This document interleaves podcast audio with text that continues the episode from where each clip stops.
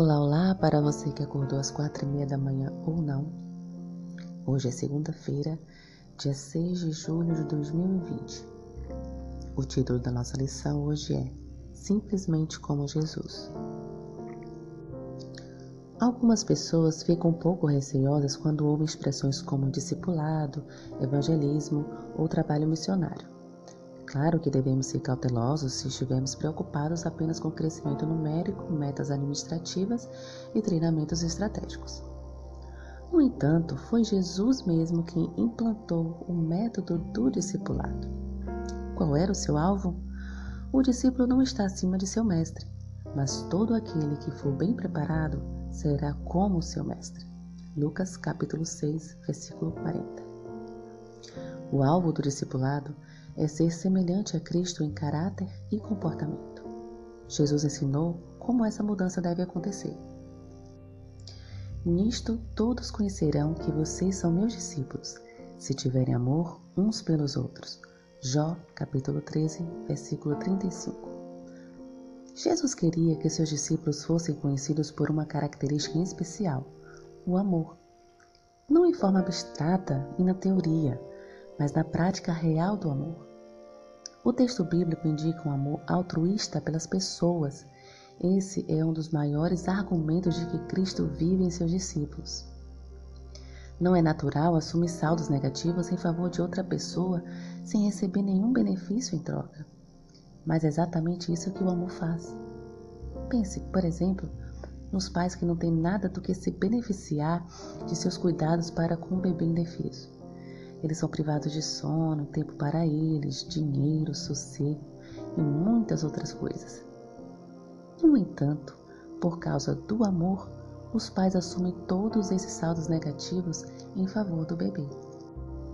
O exemplo de Jesus no contexto do discipulado pode nos transformar em alguém que realmente ama os outros de maneira altruísta, sem esperar nada em troca.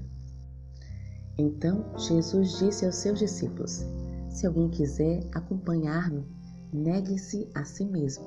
Tome a sua cruz e siga-me. Mateus capítulo 16, versículo 24. De maneira semelhante ao primeiro ponto, o cristão deve não apenas assumir um saldo negativo em favor de outra pessoa, mas também negar a si mesmo. Essa não é um, alguma forma de masoquismo espiritual. Não, não, não. Pelo contrário, é simplesmente o que significa ser nobre, altruísta, abnegado. Novamente, o que levaria alguém a abrir mão de um saldo positivo para si? Nada.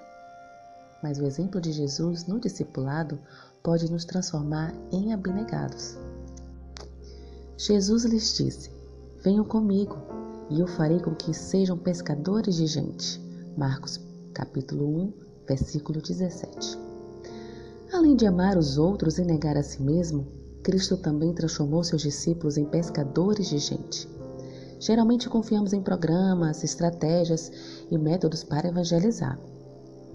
Tudo isso tem o seu lugar, mas Cristo não está dando uma ordem, e sim prometendo que, se o seguirmos, Ele realizará essa transformação em nós por intermédio de seu Espírito.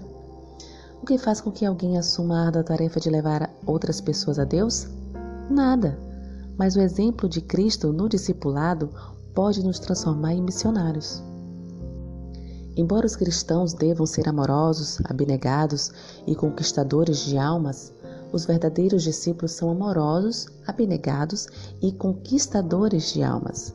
O relacionamento deles com Cristo o transforma radicalmente, levando-os a ser simplesmente como Jesus.